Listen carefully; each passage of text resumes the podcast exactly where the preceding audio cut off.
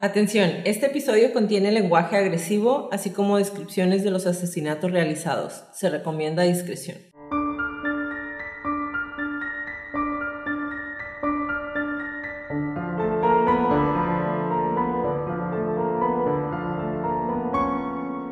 Hola a todos, bienvenidos a Crónicas de Crimen. Yo soy su host Jacqueline López y me acompaña como de costumbre Leti Mosqueda. Hi Leti. Hi Jackie. Queremos invitarlos a nuestras redes sociales, Facebook, Instagram y YouTube como arroba crónicas de crimen para que nos den follow y vean nuestros videos. Ahí subimos toda la información y fotos de nuestras crónicas y a que nos compartan con sus conocidos. Es la única forma de que más gente pueda escuchar nuestras crónicas. Comenzamos.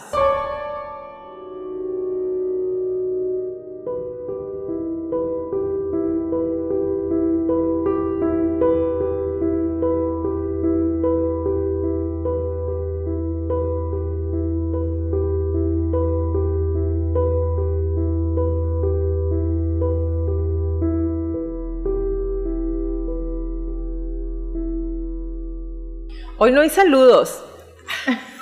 La, la, verdad es que apunté todo en una notita y no lo puse aquí. ¿Ayudaste?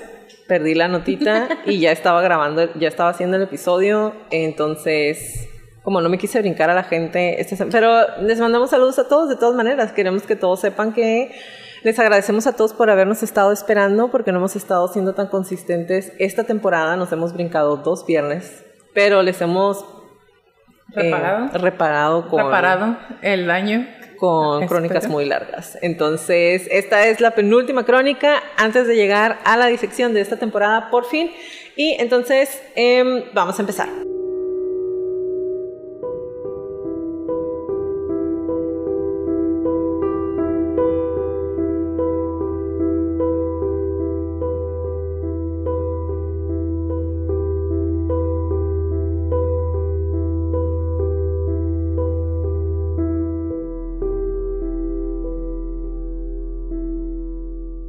¿En qué momento un joven se convierte en adulto? ¿A qué edad nuestro cerebro puede ser considerado suficientemente maduro para saber las consecuencias de las acciones que, llevamos a cabo? ¿Puede la depresión llevarte a asesinar a alguien o solamente la utilizamos como pretexto? ¿O solamente nos disfrazamos de personas deprimidas para hacer lo que queremos? ¿Qué tal? El 16 de julio del 2011, un joven adolescente ingresó en el cuarto de sus padres poco antes de las 5 de la tarde del sábado, se paró detrás de su madre que se encontraba en su computadora. Durante cinco minutos la golpeó salvajemente con un martillo, con la punta de la garra hacia afuera.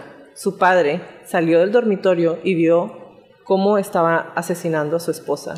Se miraron el uno al otro por unos segundos antes de que también matara a golpes a su padre. Pasó tres horas limpiando la sangre antes de organizar una fiesta. Escondió sus cuerpos en el dormitorio principal y después, junto con casi 100 desconocidos, disfrutó de su fiesta. El día de hoy les voy a narrar la crónica de los asesinatos perpetrados por Tyler Harley, hijos que matan.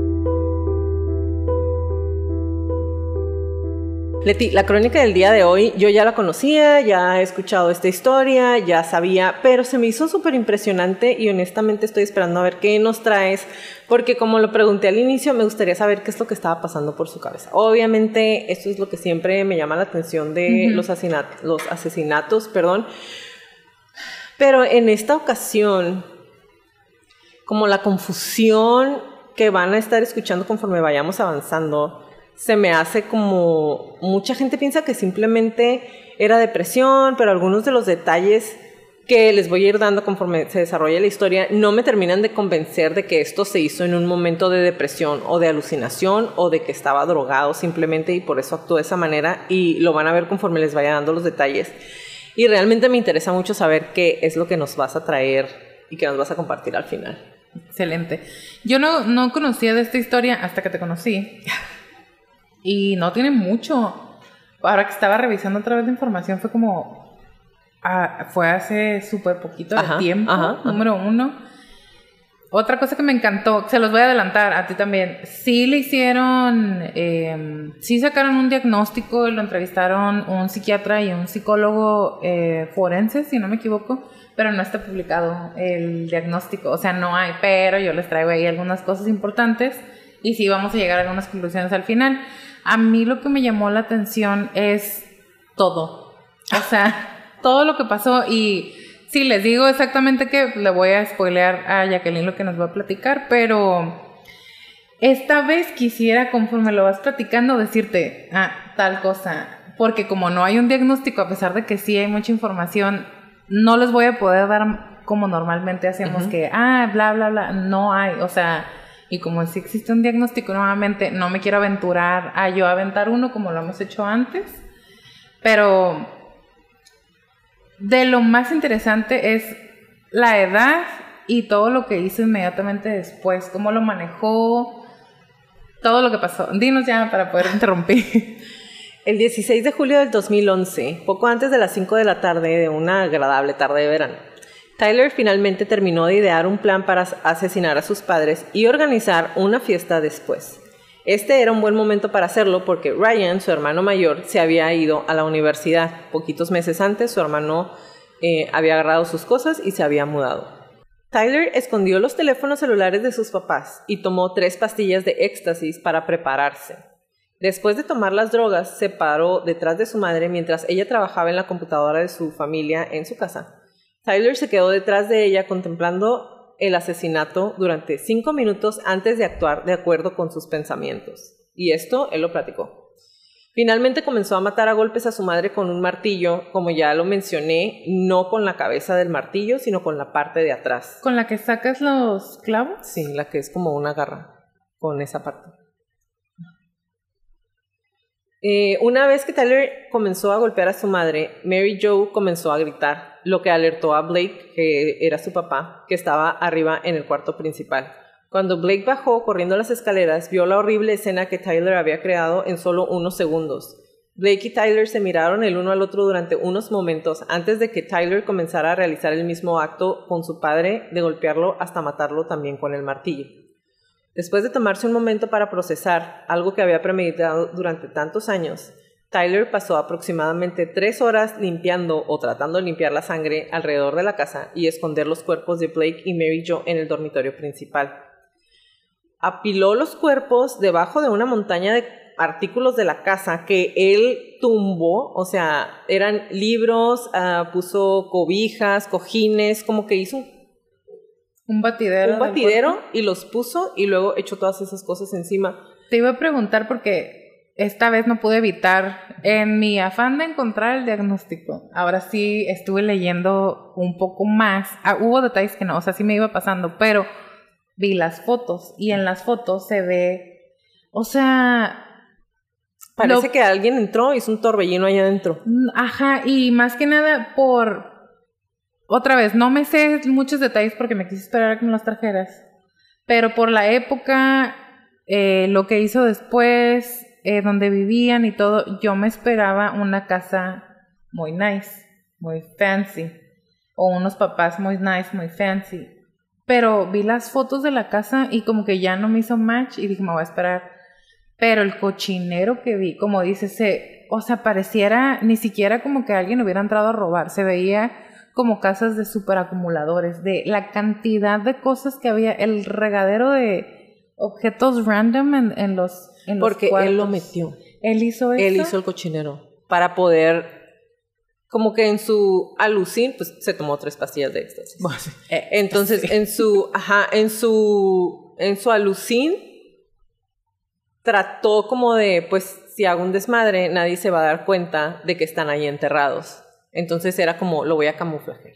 Ya me acordé por qué te decía lo de la casa fancy, por la descripción de las personas que estaban, que, que estuvieron adentro de la casa.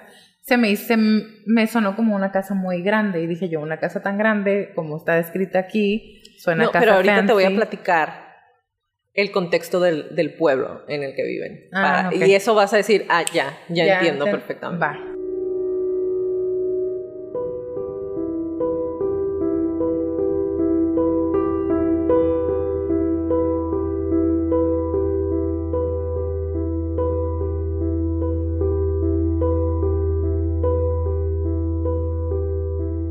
La verdad es que no hay mucha información acerca de la infancia de Tyler en sí. Busqué y lo que obtuve fue un poco de la historia de todo el pueblo completo, como te acabo de mencionar.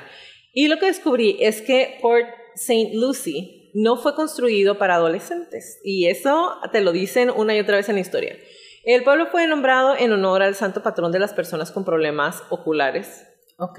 Eh, la ciudad fue una creación de tres hermanos de Jacksonville, Frank Elliott y Robert Mackle, que estaban decididos a beneficiarse de la migración masiva de jubilados al sur de Florida. En 1961, los Mackles compraron aproximadamente 40.000 acres de pantanos y bosques de pinos a 160 kilómetros al norte de Miami. Subdividieron la tierra en parcelas o en terrenos de eh, 80 por 125 pies. No saqué la traducción en metros. ¿Cuánto es? Y colocaron anuncios en una página completa en Life y Newsweek que prometían el cumplimiento del sueño de Florida. Una joven con una... El, el anuncio era una muchacha con una cola de caballo eh, rubia sosteniendo una gigantesca pelota de playa en sus brazos y debajo de, debajo de una palmera y un hombre con las sienes canosas conduciendo una lancha acompañado de dos jóvenes muy bonitas. Ese era el anuncio para que la gente que pensaba retirarse se fuera a vivir ahí, a esa ciudad. Ah. ¿ok? Los planos promocionaban los diseños modernos de casas llenas de diversión y llenas de sol. Casas de la era espacial. Así fue como lo vendieron. Y les voy a subir las fotos para que vean más o menos cómo estaba. De la era espacial. Ajá. Y eso fue en 2011. Se me hace súper raro porque no fue hace tanto tiempo. O sea, 10 años y eran casas de la era espacial. Pero si eso lo hicieron como en los 60s, a lo mejor estaba empezando. Ajá, sí, sí, sí. Eso es eso. Ok. Pero ahí va. Em, las imágenes eran fantasías. La tierra seguía siendo como un pantano, pero el precio era justo. Podrías comprar una casa en Port St. Lucie por solo 10 dólares de anticipo y 10 dólares al mes, pero pues ibas a estar pagando todo lo que te quedara de vida porque era para personas jubiladas. O sea, el Infonavit. Básicamente. Para 1980 la población de Port St. Lucie había aumentado a 15.000 personas y la ciudad había empezado a extenderse tierra adentro, superando la interestatal 95. A 9 millas de la costa, así estaban. En el 2006, en el apogeo del boom inmobiliario, la población de, de Port St. Lucie superó las 150.000 personas. Fue la ciudad de más rápido crecimiento en los Estados Unidos y la calle en la que la familia de Tyler vivía se llamaba Grand Web. Blake y Mary Jo Hadley se mudaron a Port St. Lucie desde Fort Lau- Lauderdale. Lauderdale. Fort Lauderdale. Ajá, lo que dijo Leti. 24 años antes para estar más cerca de los padres de Blake, quienes se habían jubilado en la vecina ciudad, eh, pueblo de Stuart. Aunque Port St. Lucie fue destruida por la crisis inmobiliaria, los padres de Tyler tenían trabajos a prueba de recesión. Blake fue ingeniero de relojes en la planta de energía nuclear de St. Lucie durante 30 años y Mary Jo era una querida maestra de escuela primaria. No importa quién fueras, incluso si ella no le agradabas, nunca se daría por vencida y era muy buena persona, dijo Cameron Adams, un amigo de Tyler que había sido alumno de Mary Jo. El diseño de la era espacial de la casa de Hadley, los de sus vecinos, era incapaz de disfrazar cuán recientemente la tierra fue confiscada por la naturaleza. Es decir, como estaban en una zona pantanosa, de todas maneras, El pantano dijo, this is mine. Ajá, o sea, las plantas y todo lo que había se miraba súper cerca de donde están las casas. Les voy a subir las fotos. Eh, medio siglo después de que aparecieran por primera vez los anuncios de los Mackles en Life, quedan en toda la ciudad propiedades que hasta el día de hoy nunca se han vendido y por lo tanto nunca se ha desarrollado eh, completamente la ciudad. Conduciendo por la ciudad, después de pasar una serie eh, de 10 o 15 casas que sí están habitadas, hay otras casas que no. O sea, que son como hicieron las casas, quedaron ahí, están abandonadas y la naturaleza otra vez pues está recobrando su parte, Su no crece la maleza en todo eso. La casa de eh, Hadley está intercalada entre dos, o sea, vacío, su casa, vacío. Qué Entonces, tener- conveniente. Ajá, exactamente. Eh, estaba rodeado de, en ambos lados por un estrecho sendero del bosque y había cerca gatos monteses, mapaches, jabalís, caimanes. Todo eso eran sus vecinos. Guau. Ah, O sea, estaban casi viviendo la intemperie. No más, o sea, tenían la casa, pues, pero estaban ahí Ajá. todas las caimanes de pues tus es vecinos. muy, muy de Miami. Pues sí. Durante la adolescencia de Tyler, Port St. Lucie era conocido a nivel nacional, si es que era conocido por dos cosas. Los Mets de Nueva York que llevaron a cabo su campamento de entrenamiento esa primavera y marihuana. Ah. Durante el auge inmobiliario, los distribuidores de Miami comenzaron a comprar casas vacías, a menudo por tan solo 50 mil dólares, y las equipaban con luces LED y sistemas, sistemas hidropónicos. Muy o sea, ajá, güey, en una casa completa, what the Pues fuck. sí, pues es que hace sentido.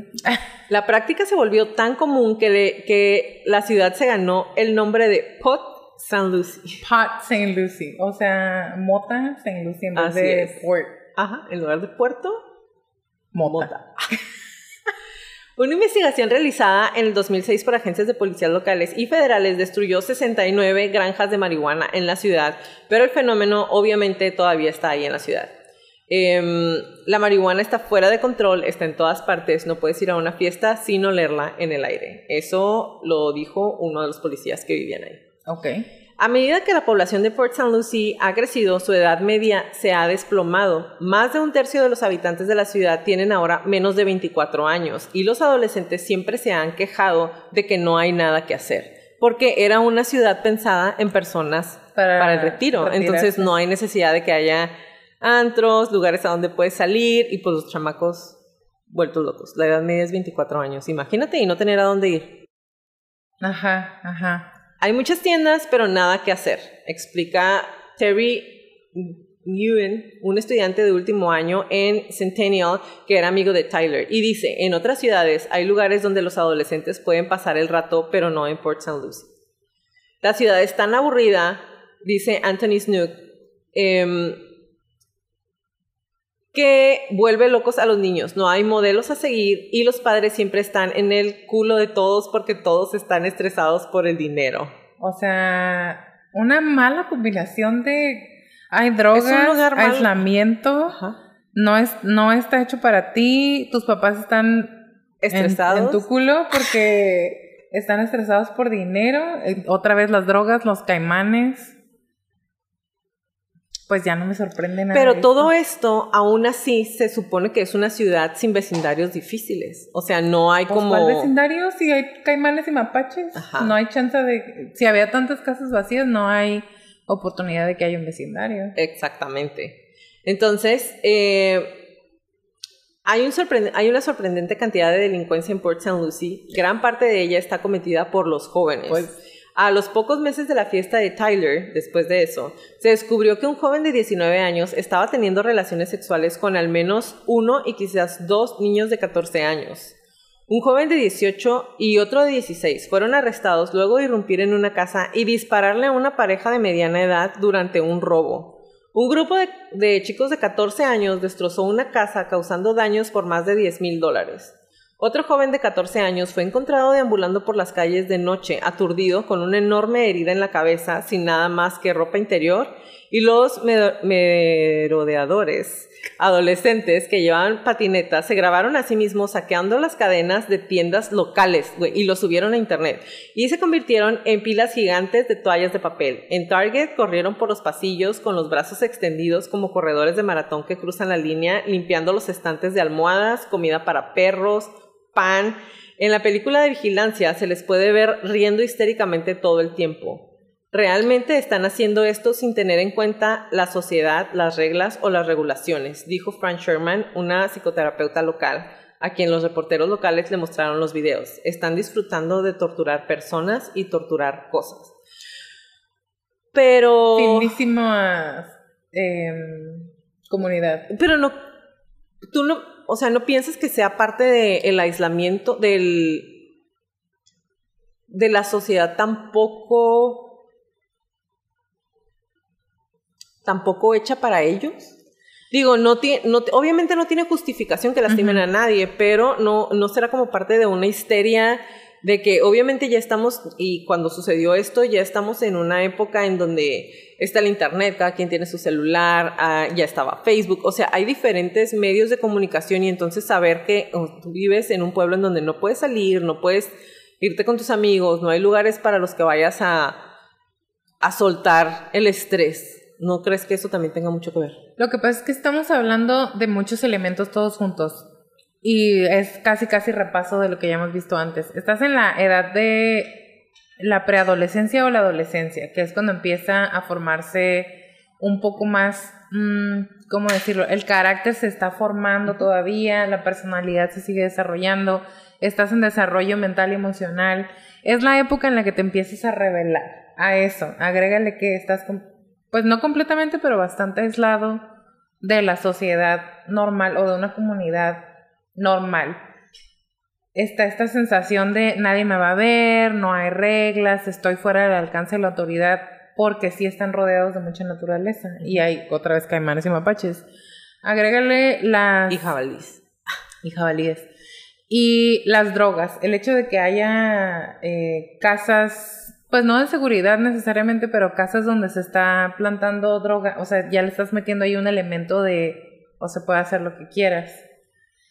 Y otra vez lo que dijiste, no hay nada para que ellos hagan, no hay pistas de patinaje, boliche, escuelas, cines, o a lo mejor si había escuelas o tenían que salir del pueblo. Universidades no había porque su hermano por eso se tuvo que ir del pueblo para irse y, a estudiar. Y no hay nada, o sea, no hay nada que hagan, no hay nada en donde puedan enfocar sus energías. Y los agrégale la presión de los, exacto, del estrés de los papás. Los papás están estresados, entonces es como una mezcla de me estoy revelando, puedo hacer lo que quiero, no hay reglas, no tengo a dónde ir, me tienes estresado, me estoy revelando para que me hagas caso, para que me ayudes. O sea, es como pues un cóctel molotov muy, muy intenso.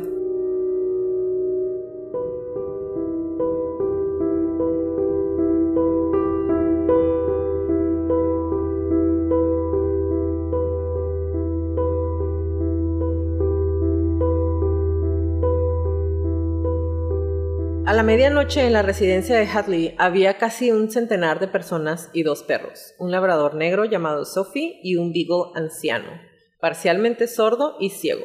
Sophie no estaba por ningún lado, pero el beagle estaba escondido en la habitación que había pertenecido al hermano mayor de Tyler, Brian, quien se había movido a Carolina del Norte seis semanas antes para asistir a la universidad.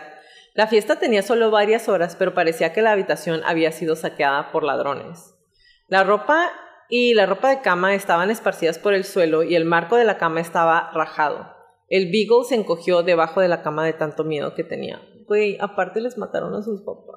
A los perritos. Sí, pues, o sea, imagínate el, o sea, imagínate el nivel es de que, estrés de los Ajá, porque a, aparte de que sienten la vibra, ¿no? De la gente, o nosotras dos nos gusta pensar eso, Sí, sienten. los, los gritos Ajá. Y la agresión, o sea, aunque son Porque por eso no estaba el labrador negro. El otro sí, estaba medio sordo, que pero obviamente chiquito. sabía que algo estaba mal porque ya estaba Obvio, viejito. Sí. Stephanie Castañeda llegó con su amigo Joshua Court alrededor de la medianoche. Ella estaba enamorada de Tyler, pero no lo conocía bien. Y pues después de esto me imagino que ya no estaba Se le enamorada. pasó. Y recuerda que cuando llegaron estaba parado de una manera como rara e incómoda junto a la pared a un lado de la computadora de su mamá y no estaba hablando con sus amigos. Cuando Stephanie fue al baño encontró al Beagle escondido adentro de la regadera. Pobrecito. Pobrecito. William Goodell conocía a Taylor desde sexto año, pero había visto menos a Tyler desde el primer año de la escuela secundaria, cuando Tyler empezó a fumar marihuana. No podía decir si Tyler estaba actuando especialmente extraño, porque Tyler siempre actuaba extraño. A las 12.30 de la mañana la fiesta estaba quedándose sin cerveza, por lo que Tyler le pidió a Mark Andrews y su novia Ashley Grishman que lo llevaran a la estación de servicio Sunoco a una cuadra de distancia.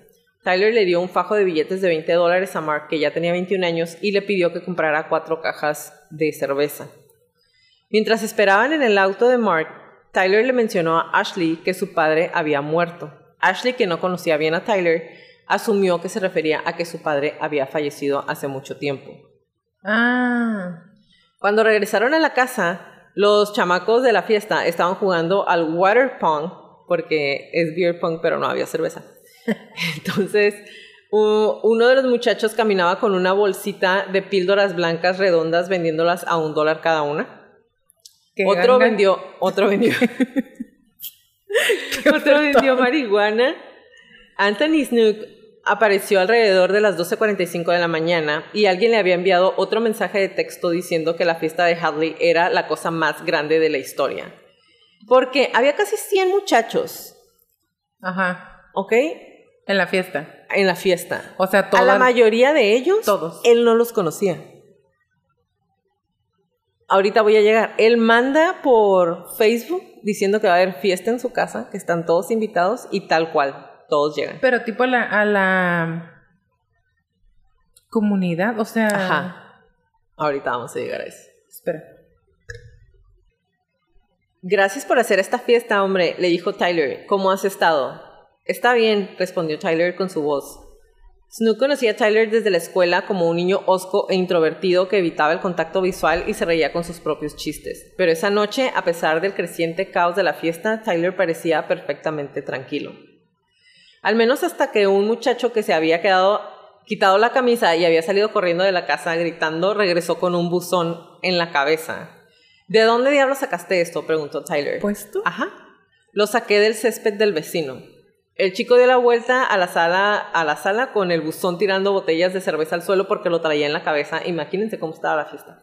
Tyler empezó a gritarle histérico que robar un buzón de correo era un delito grave después de que él había matado a sus papás. Ahí está la primera cosa que quiero subrayar. Ujú.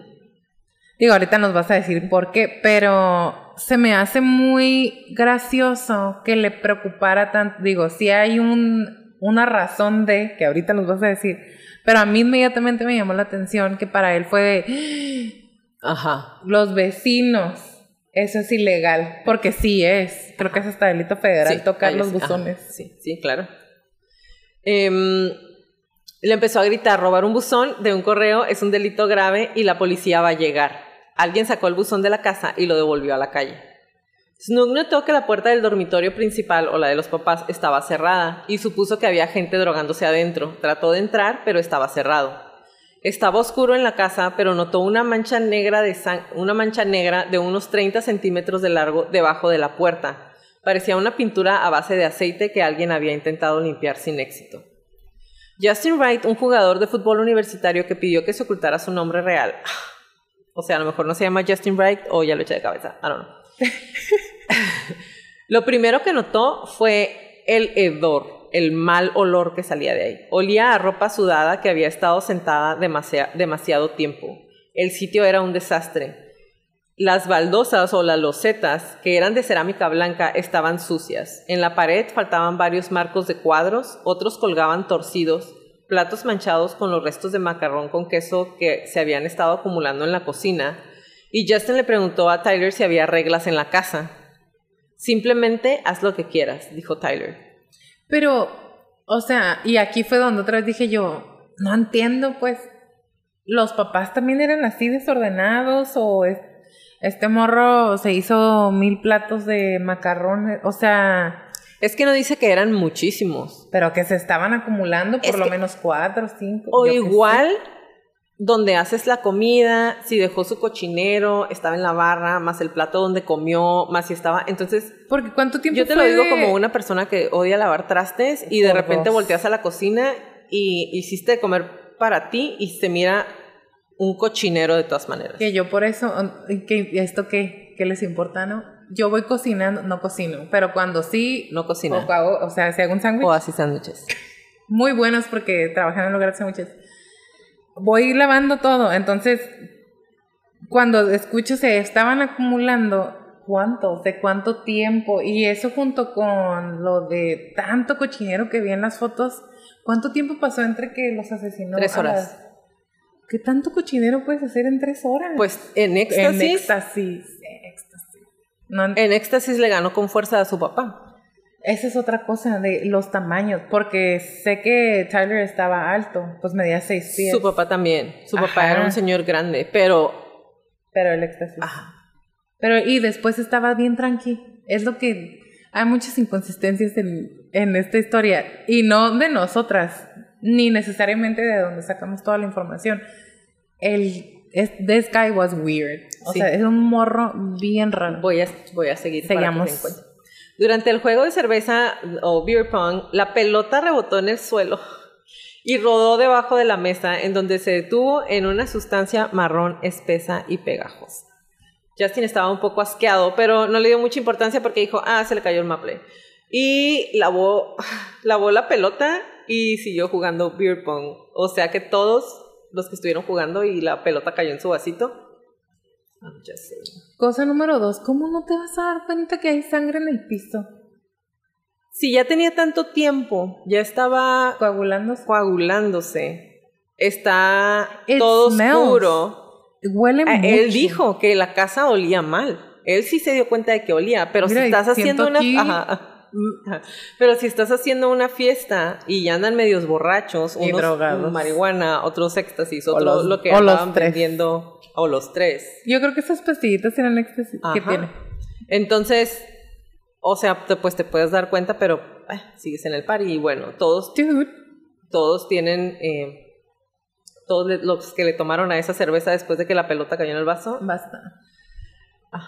Cuando Mark Andrews se iba de la fiesta, Tyler preguntó si podían hablar en privado. Tyler salió y ordenó que todos los que estaban ahí que regresaran a la casa para que sus vecinos no llamaran a la policía. Una vez que todos se metieron, Tyler se volvió hacia Mark. Amigo, hice algunas cosas. Podría ir a la cárcel. Podría irme de por vida. No lo sé. Amigo, me estoy volviendo loco en este momento. ¿De qué estás hablando? le dijo Mark.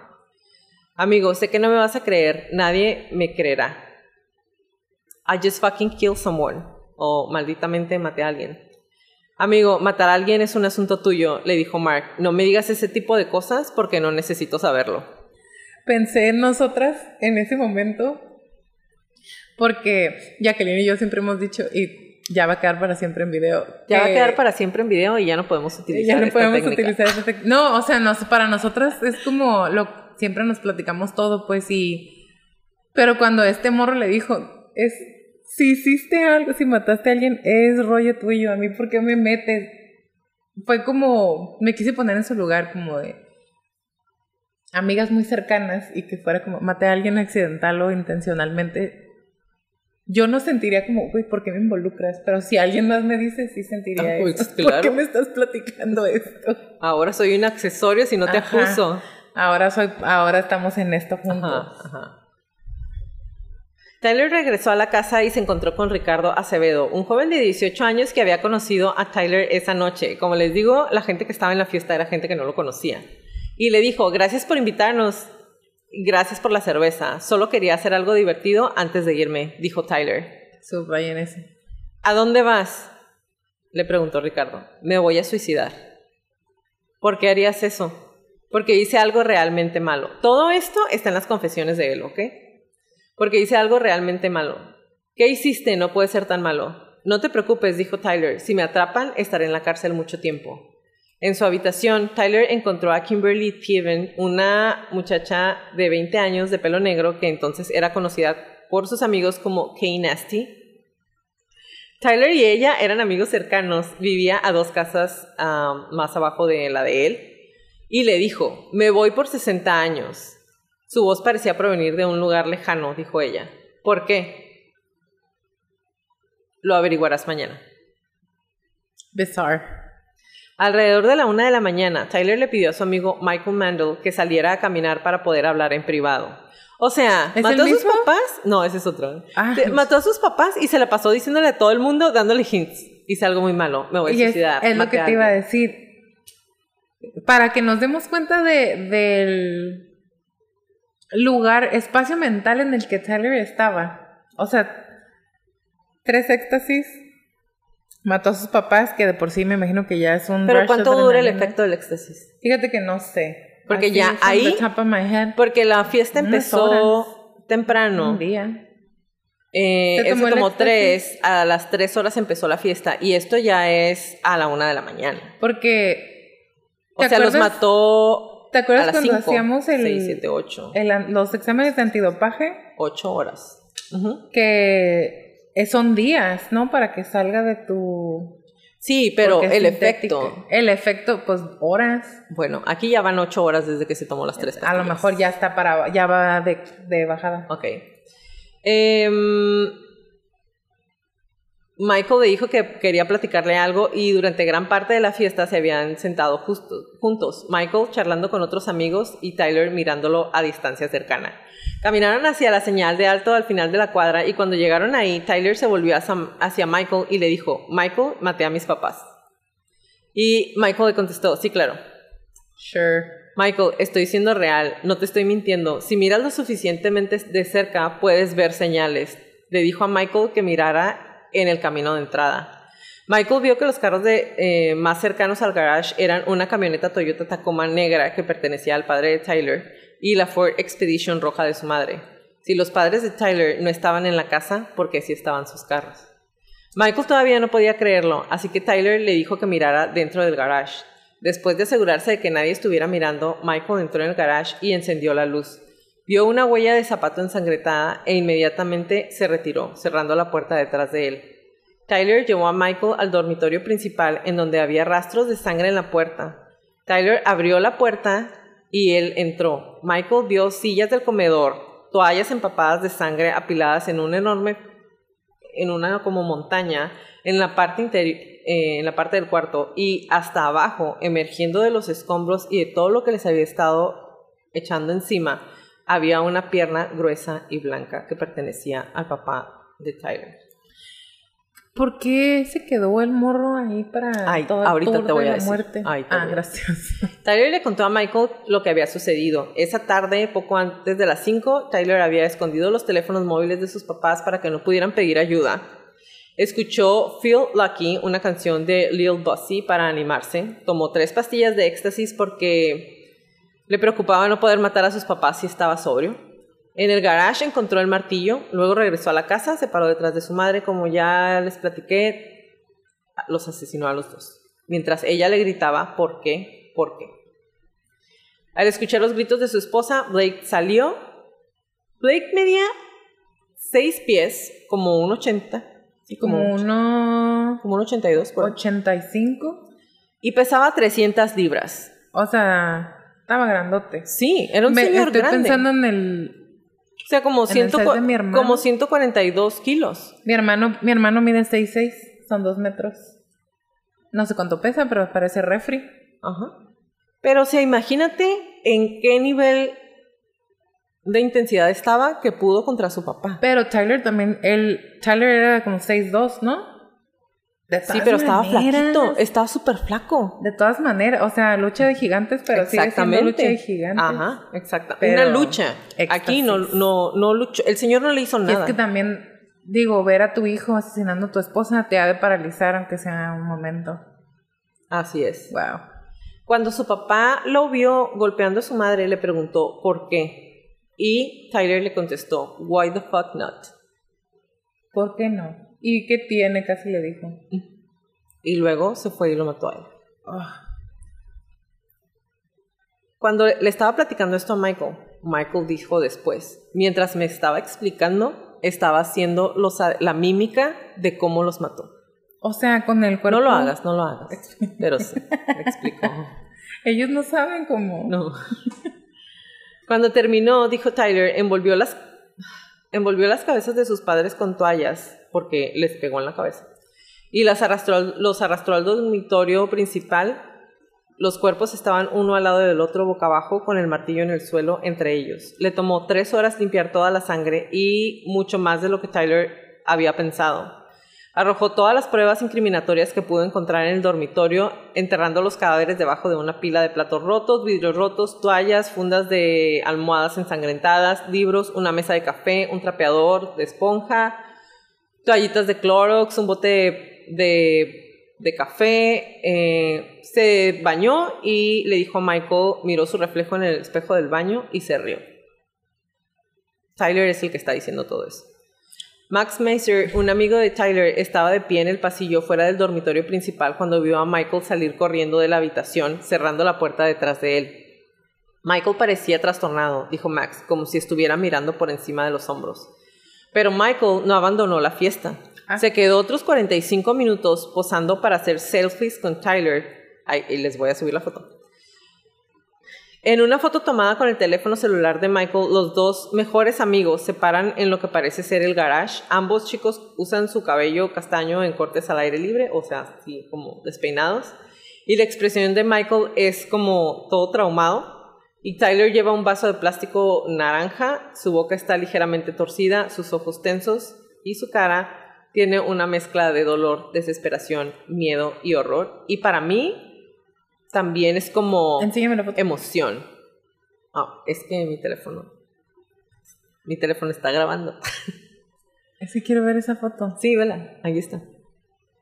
Cerca de las 2 de la mañana, alguien se puso de pie y anunció que un vecino de Mike Young estaba organizando otra fiesta en la casa. Entonces todos los chicos empezaron a correr hacia afuera, dejaron sus bebidas ahí en el zacate y abrieron las puertas de los carros y se fue.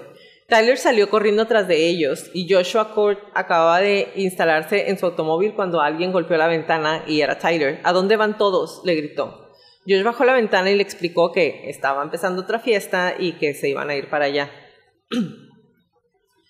y Tyler le dice, oh, está bien.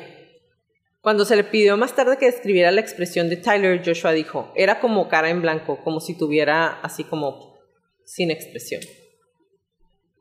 Esa es la foto. Se las vamos a subir, ¿no? Pero ni se ve. No sé. Pues su cara es como. No sé, de pobrecito. 14 carros salieron del barrio de Tyler. La caravana subió por prima vista hasta Bayshore, las ventanas abiertas de Wiz a todo volumen y los carros zigzagueando por el amplio boulevard finalmente llegaron a su destino.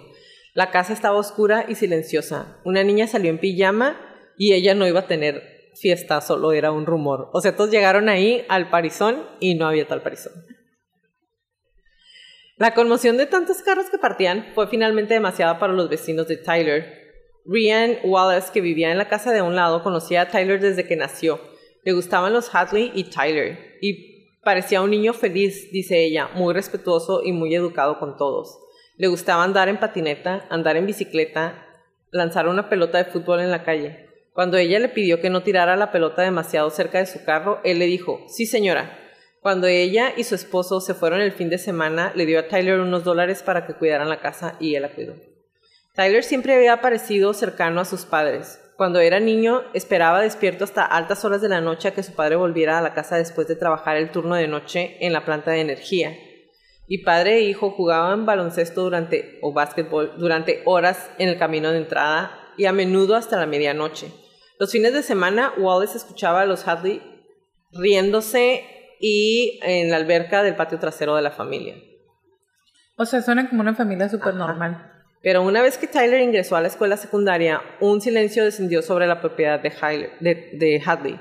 Tyler siempre había sido callado y difícil de leer, pero ahora parecía excéntrico.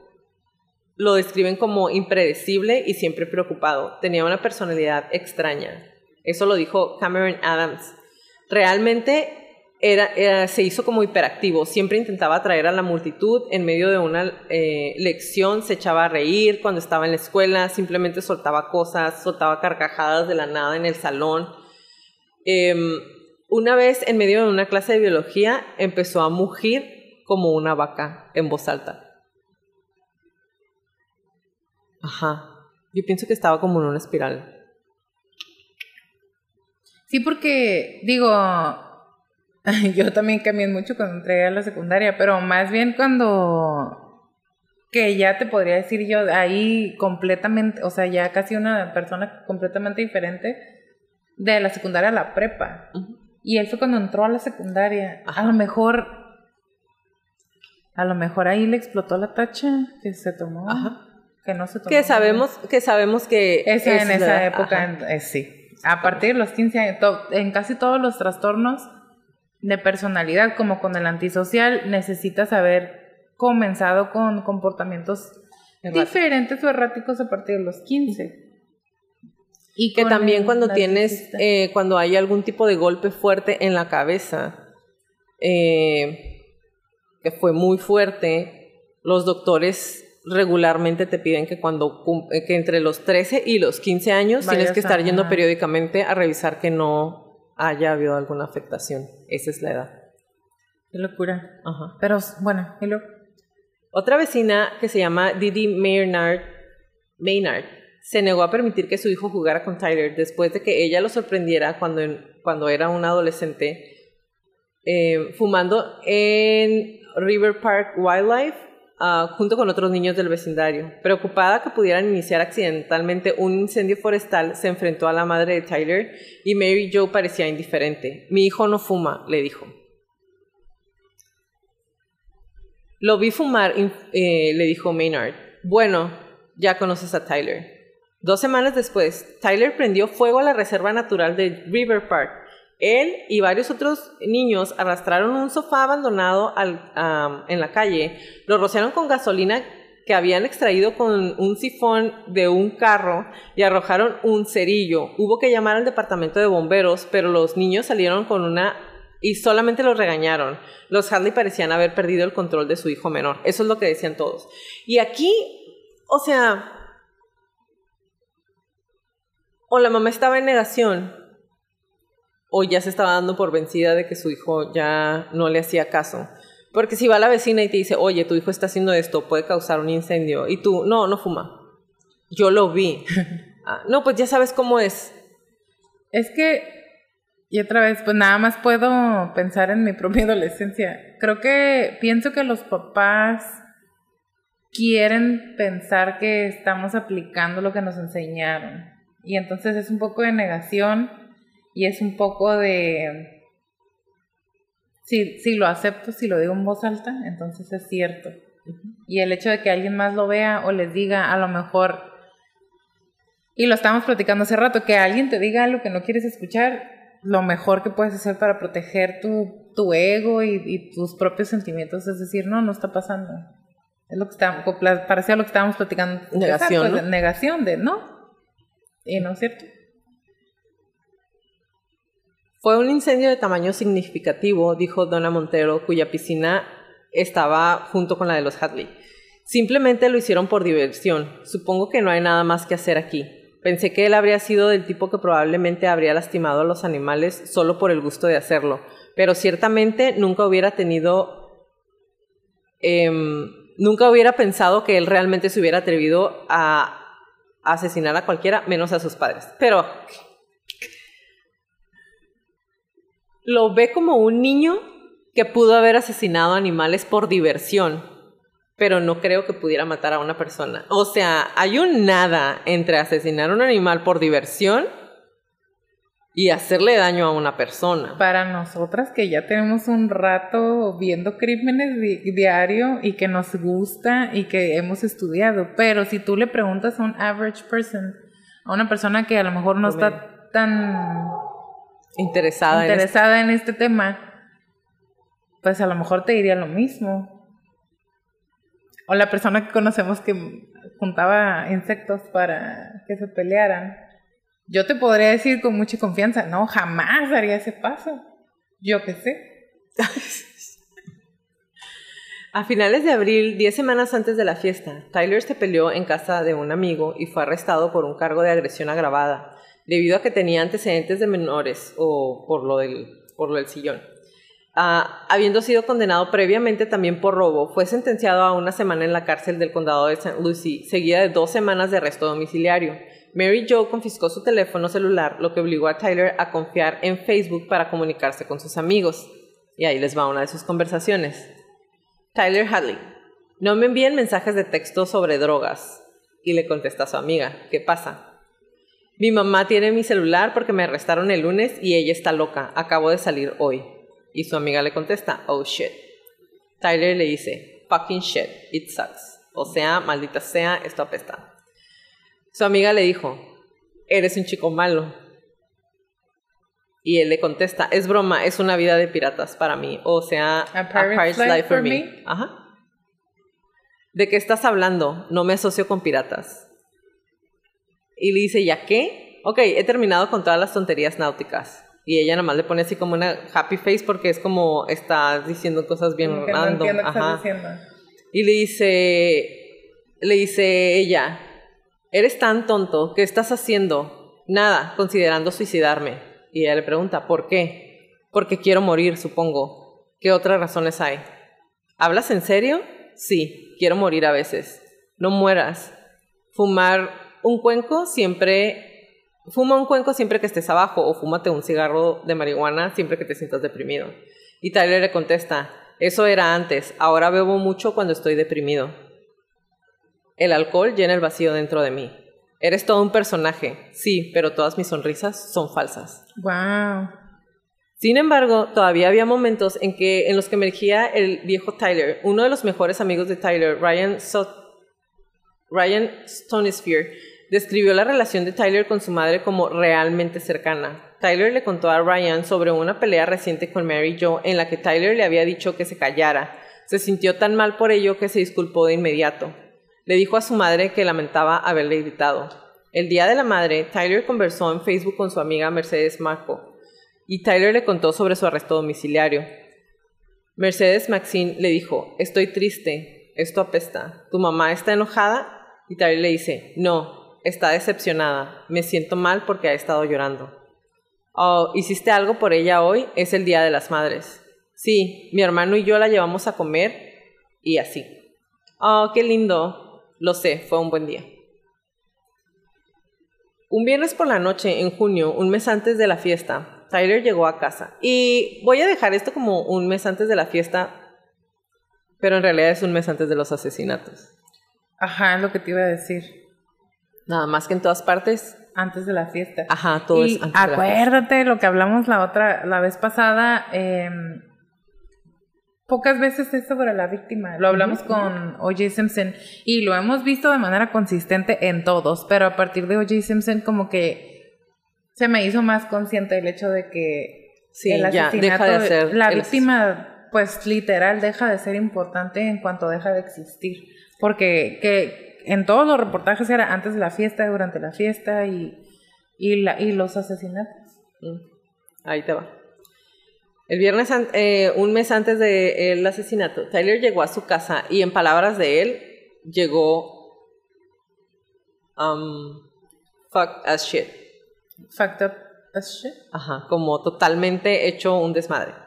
Después de una noche en la que había orinado en la cama de su amiga Desiree Gerard, Mary Jo lo ingresó en New Horizons, una clínica de salud mental Tyler se vio obligado a asistir a terapia todos los días. Para internar a Tyler, Mary Jo invocó la ley Baker, que significa que según la ley de Florida permite a los padres enviar a sus hijos, si son menores de 18 años, a un tratamiento psiquiátrico involuntario. El acto solo se utiliza si se considera una probabilidad sustancial de que, sin intervención, el niño se cause daño corporal grave a sí mismo o a otros en un futuro próximo. Cuando un compañero de trabajo le preguntó a Mary Jo si, si le preocupaba que Tyler pudiera lastimarla alguna vez, Mary Jo dijo que solo le preocupaba que Tyler pudiera lastimarse a sí mismo. Mary Jo sufría de depresión y le preocupaba que su hijo también pudiera sufrirla. Interesante. Así es. Había recibido asesoramiento para la depresión en el pasado, así como para un trastorno alimenticio y baja autoestima. De hecho, Mary Jo hizo que Taylor se inyectara la hormona del crecimiento humano durante su adolescencia temprana porque pensó que podría aumentar su confianza. No quería que se burlaran de él en la escuela por ser chaparrito y regordete. Interesante. Sin embargo, solo dos semanas antes de los asesinatos, Mary Jo les había dicho a sus amigos que Tyler había superado el obstáculo. O sea, ¿cuál de O sea, dos semanas y ah, ya está bien. Ni un tratamiento para la gripe Ah, de dos semanas. Bueno, Ni el de la gastritis. no. Estaba muy feliz por la mejora de Tyler, dijo un amigo. Ella realmente sintió que él había vuelto a ser el mismo. El fin de semana antes de la fiesta, Tyler había viajado con su padre y su abuelo a una reunión familiar en Georgia. Fue un momento para disfrutar de la familia de Indiana, Minnesota y Florida, recuerda su abuelo Morris Hadley. No vi ningún indicio de que pudiera haber problemas entre Tyler y sus padres. La noche anterior a la fiesta, los Hadley habían salido a cenar en familia. En el camino se detuvieron en el Circle K, donde Tyler se encontró con su amigo Cameron Adams. Tyler parecía estar de buen humor. ¿Cómo están tu mamá y tu papá? le preguntó Cameron. Oh, dijo Tyler en voz baja, están bien. Cameron mencionó que era su cumpleaños. Él y su novia iban a casa de Ben y Hannah. Feliz cumpleaños, dijo Tyler. Ven a mi casa mañana. Voy a hacer una fiesta. Celebraremos. Y para mí, o sea, esto me queda más que claro que él ya lo traía en la cabeza. Porque para él la fiesta era después de matar a sus papás. Uh, ¿Tú piensas que era voy a matar a mis papás para poder hacer la fiesta, voy a hacer la fiesta para celebrar que por fin maté a mis papás, o voy a hacer una fiesta antes de que me arresten porque maté a mis papás, o todo junto? Todo junto. Porque yo pienso que estaba no le iban a consci- dar Ajá, yo pienso que estaba consciente. No, es que, o sea, él. El plan era voy a matar a mis papás y hacer una fiesta. Y lo dijo, quería hacer algo grande antes de irme. Ajá. Y está muy interesante este niño. Mo- mocoso. A las 2 de la mañana, cuando la caravana de autos salió del camino de entrada de la casa de Hadley, acelerando sus motores, Brian Wallace se cansó. No podía entender por qué Tyler estaba organizando una fiesta tan ruidosa o por qué sus padres lo estaban permitiendo. Cuando un grupo de chicos de la fiesta se acercó a su jardín y empezó a mirar por la ventana, llamó a la policía. Dos oficiales del Departamento de Policía de Port St. Lucie llegaron a la residencia de Hadley en cuestión de minutos. En ese momento quedaban menos de 20 personas en la fiesta. Cuando los oficiales tocaron el timbre, Tyler les dijo a todos que se callaran y se escondieran en su habitación. Luego abrió la puerta. La policía explicó que habían hablado y que había quejas por todo el ruido que estaban haciendo y Tyler habló con ellos durante unos momentos. La policía se fue y la fiesta comenzó de nuevo. A las 2.30 de la mañana, los amigos de Tyler empezaron a regresar a la fiesta. Ahora estaba claro que algo andaba mal con Tyler. Michael Mandel, antes de irse, tomó 10 pastillas de Precocet que Tyler iba a usar para suicidarse y las escondió en el armario del pasillo. Cuando una cheerleader de 16 años apareció con dos muchachas, Tyler cerró la puerta detrás de ellas tan pronto como entraron a la casa y empezó a revisar las ventanas, cerrando las persianas como si alguien fuera a buscarlo. Siguió tocándose el pelo y paseando por la, por la sala. La fiesta fue divertida, le dijo a su amigo David García. Podría tener otra mañana por la noche. Luego dijo que podría irse por un tiempo. ¿Te mudas o qué? Solo me voy a ir, dijo Tyler. ¿Vas a volver? No lo sé porque estoy pensando en suicidarme. O sea, también va todo el mundo diciéndole me quiero suicidar. Se me hace muy tierno que su amigo escondió las pastillas. Ese mismo amigo le habló a la policía. Sí, pues sí. Tyler apagó las luces en las habitaciones del frente para evitar atraer más atención de la policía. Ryan Stonespear, antes de irse a las 3 de la mañana, vio a Tyler preparándose un sándwich en la oscuridad. A las 4.40, Tyler envió otro mensaje a su Facebook y decía, fiesta en mi casa otra vez. La fiesta podría haber durado una eternidad si la policía en ese mismo momento no hubiera estado de pie frente a la puerta de su casa. Michael Mandel había llamado a la línea directa de Crime Stoppers y les había contado todo.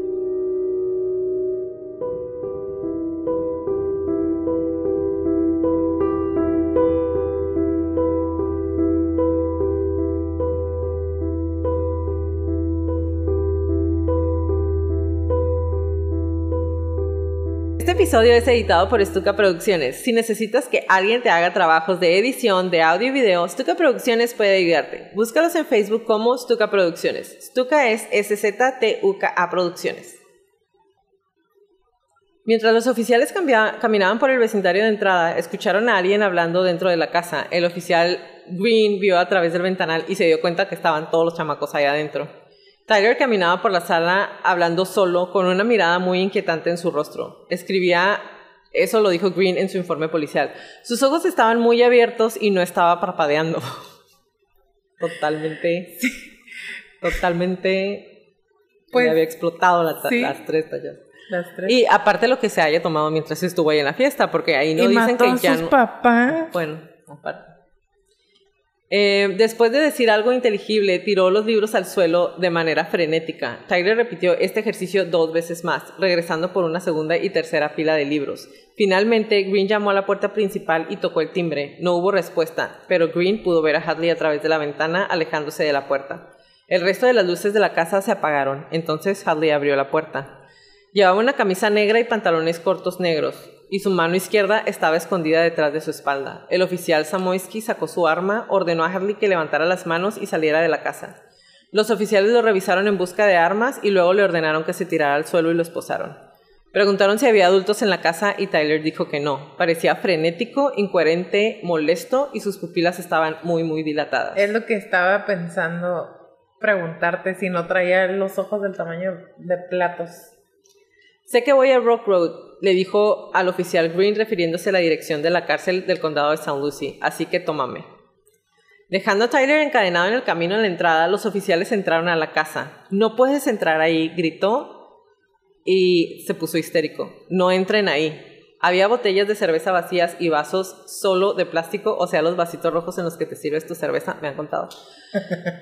El piso del dormitorio de Tyler estaba lleno de puros desechos. En su cama había unas 15 botellas de cerveza vacías y un bolso de mujer. Los muebles del antiguo dormitorio de su hermano estaban volteados y el suelo estaba cubierto de ropa y ropa de cama. Encerrado dentro de un armario encontraron al labrador negro. Bebé, güey. Pobrecita. Los policías pasaron por la cocina y se acercaron al dormitorio principal. Estaba bloqueado. Los agentes notaron manchas de sangre en el marco y los y en el marco de la puerta y los soclos. Forzaron el, la chapa de la puerta y la puerta se abrió. Casi mil personas asistieron al funeral de los Hadley. Dos ataúdes yacían frente al altar. Mary Jo Hadley era una católica comprometida. Sirvió como lectora en la iglesia católica y, y siempre decía, el amor es paciente, el amor es bondadoso, siempre protege, siempre confía, siempre espera y siempre persevera.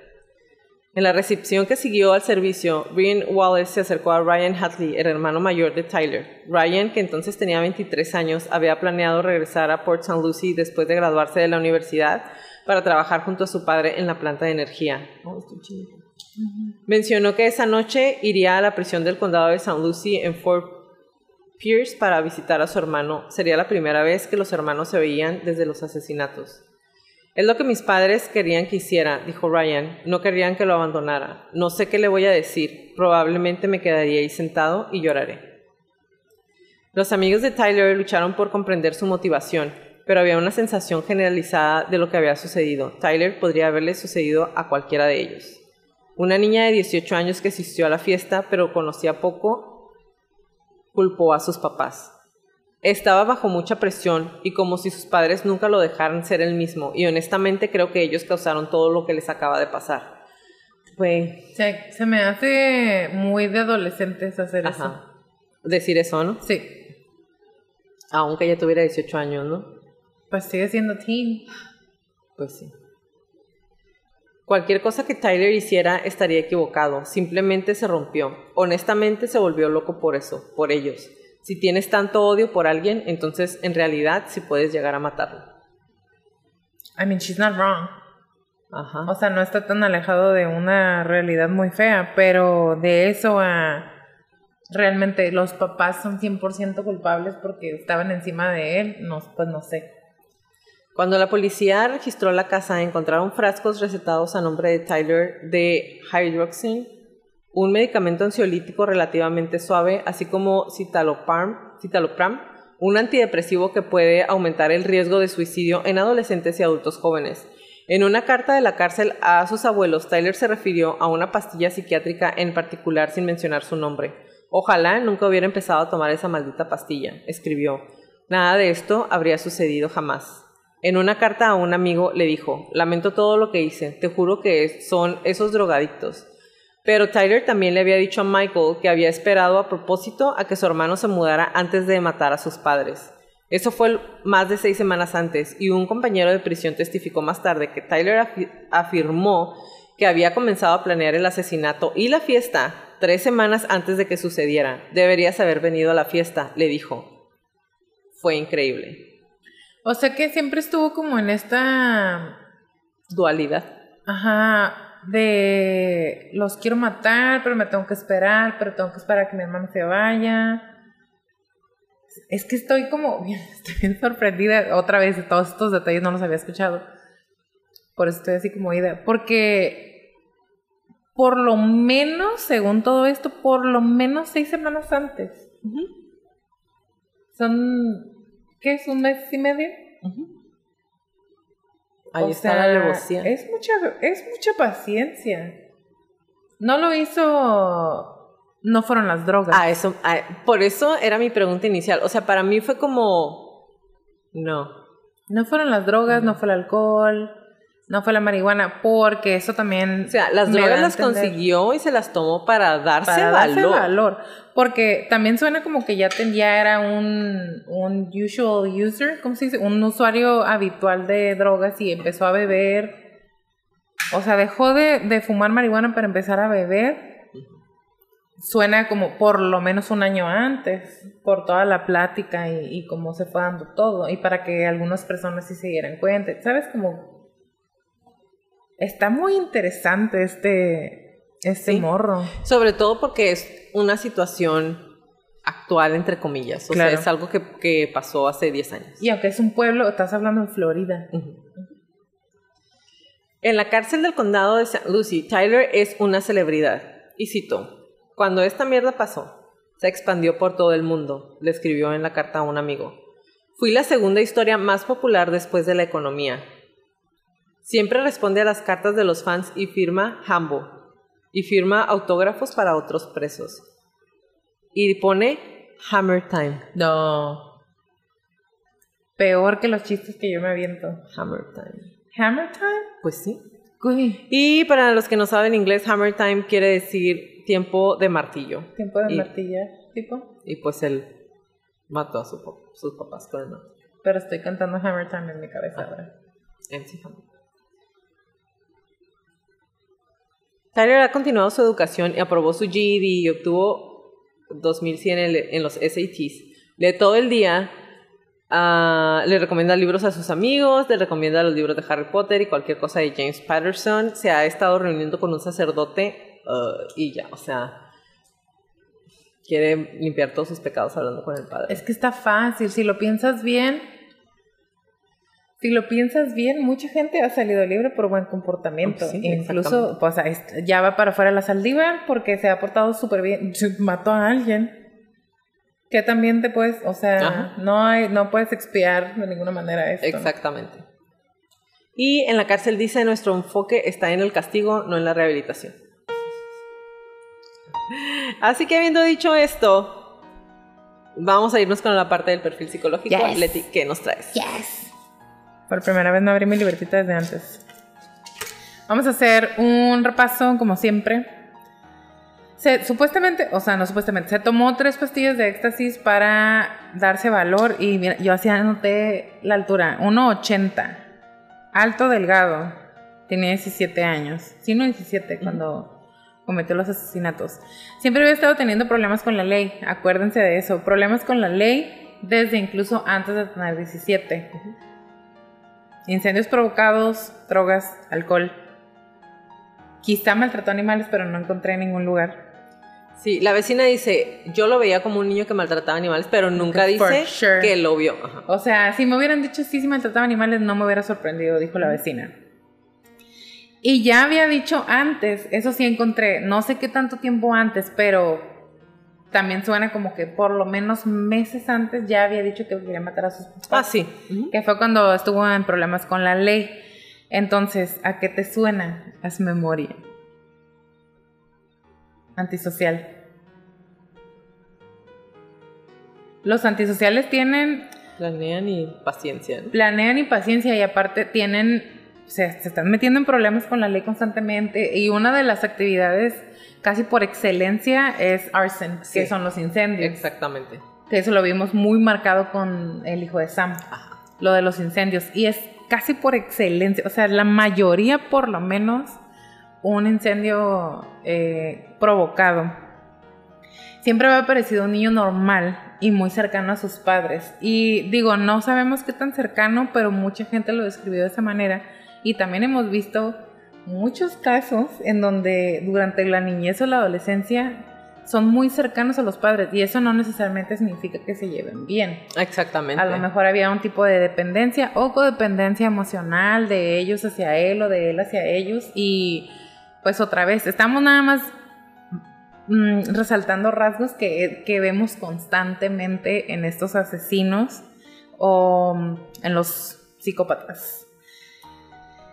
También he recordado como con una personalidad extraña y que decía cosas random y sin filtro, lo de que se ponía a mugir como vaca en las clases. Ese comportamiento errático, Ajá. intenté mm, asociarlo con, con otra cosa.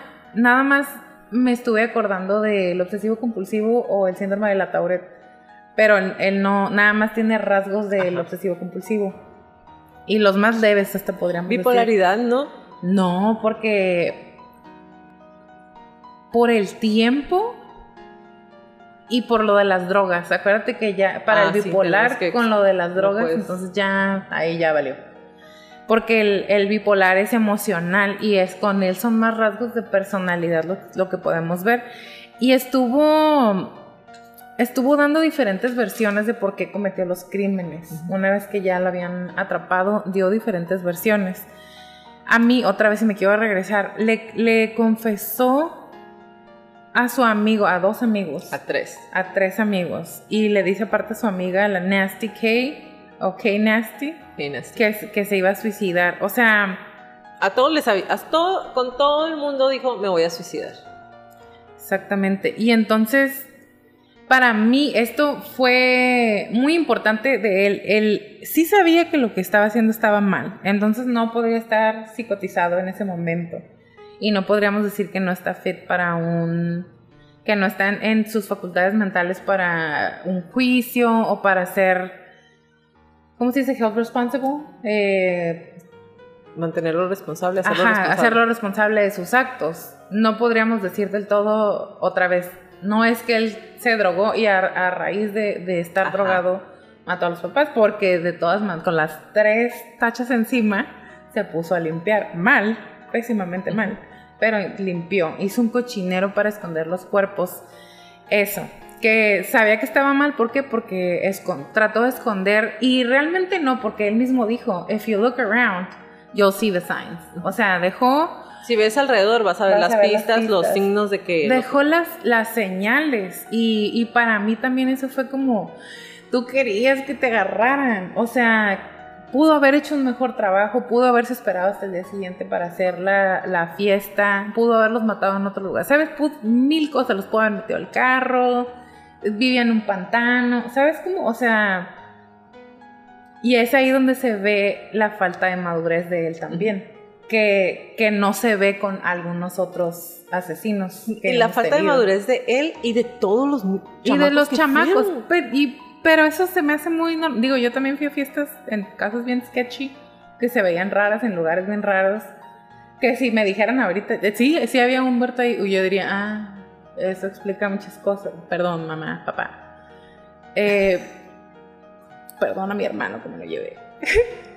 Pero de él principalmente, o sea, este mix de hacer algo que sí requiere de alguna manera, no quiero decir valor, pero no encuentro otra coraje por lo menos hacia los papás, pero y esconderlos, pero no suficiente, o sea, porque tuvimos, hemos tenido a otros aquí en nuestro sillón donde van a ¿cómo se dice length? Eh, they go through a lot of trouble to hide everything and make ah, sí, hacen, hacen como que el mejor esfuerzo, y hacen sobrehumano para o que se ocultar esperan, que se esperan a cometer el crimen hasta que están en las óptimas condiciones. No, pero él, o sea, para él era como la euforia era, quiero matarlos y hacer la fiesta. O sea, ya, o sea, la fiesta sigue después de matarlos, necesito hacer la fiesta. La fiesta la había avisado, la había anunciado antes, de matarlos. De Exactamente. Bueno, y ahora les voy a hacer los comentarios de lo que encontré de los psicólogos que pudieron hablar con él y los psiquiatras. Es un psicólogo conductual, no forense, creo que sí forense. Y esto es lo que dijeron los de la defensa. No se puede predecir quién va a ser Handley dentro de unas décadas, pero está demostrando la capacidad de mantener la compostura y adaptarse a su entorno. Eso es en la, en la cárcel ahorita. uno de los psicólogos que estuvo como testigo de la defensa también dijo que el comportamiento durante su infancia durante los asesinatos y durante la prisión también estaban demostrando que de alguna manera él podía ser rehabilitado porque tenía pensamientos intrusivos de asesinato. Y estuve buscando como loca yo también en qué trastorno de la personalidad se ve lo de los pensamientos intrusivos y es únicamente con el obsesivo, no con el antisocial ni con el narcisista. Y bueno, tres expertos más coincidieron que, es un, que no es un psicópata y que no estaba loco al momento de cometer los asesinatos, sino que realmente estaba bajo muchísimo estrés y no encontró una mejor manera de liberarse a sí mismo. Eso es lo que, lo que han encontrado todos los expertos y es un buen candidato para ser rehabilitado a medida que va envejeciendo, porque se identifican una serie de factores que habrían contribuido a su comportamiento homicida en aquel momento, como depresión severa, incapacidad de preocuparse por los demás y los pensamientos obsesivos. O sea, ¿qué? Apenas te iba a preguntar, ¿estás de acuerdo con eso? Y yo lo estaba O leyendo y para mí fue, ¿qué? ¿Un buen candidato que qué? Porque como en aquel entonces estaba bajo mucha presión y ahora ya no, en la cárcel, ¿qué?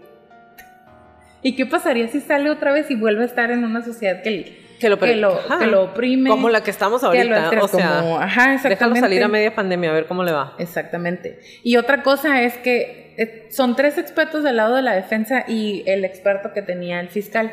Y el fiscal, el del lado de la fiscal dijo, Henley manipula a la gente desde que es muy pequeño y está manipulando a los expertos diciéndoles lo que él sabe que tiene que decir porque estuvo en un hospital psiquiátrico antes.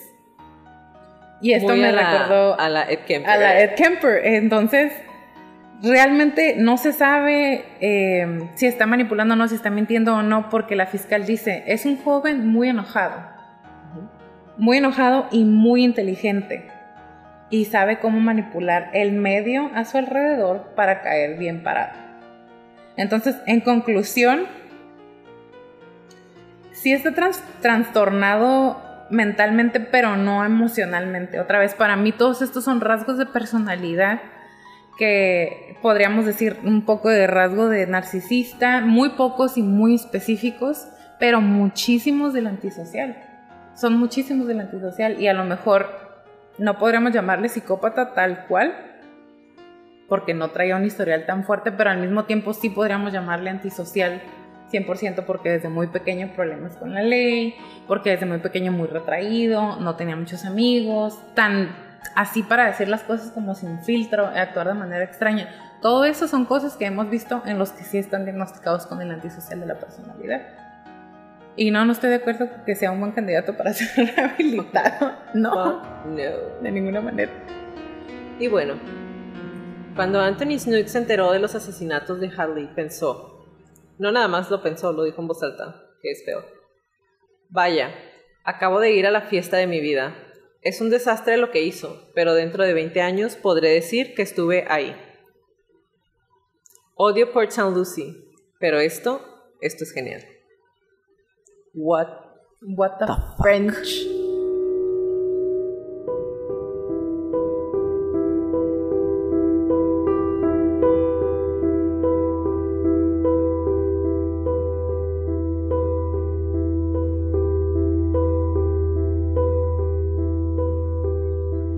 Gracias por acompañarnos en un episodio más de Crónicas de Crimen. Los esperamos en nuestro próximo capítulo. Si les gustan nuestras crónicas, por favor, regálenos un review en iTunes y o en Spotify.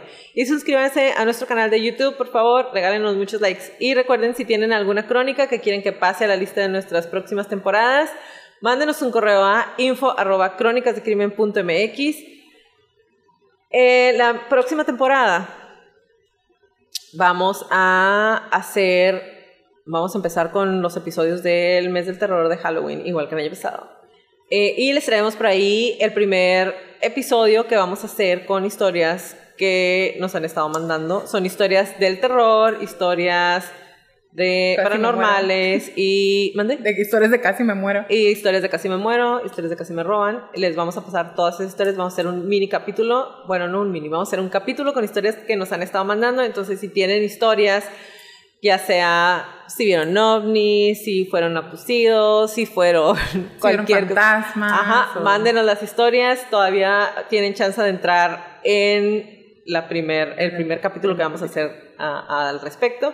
Y pues em, este es el penúltimo capítulo de Sí. esta interminable Larguísima, impactante, Temporada. interesantísima. Leti no se cayó nunca temporada. Como le repetimos en todas las crónicas, créanle su instinto siempre. Si algo no se siente bien, si algo me dice que salga corriendo, vete. Es mejor parecer paranoico y estar a salvo a quedarte y poner en peligro tu vida. Ahora sí, bye Leti. Bye Jackie, bye Crónicos.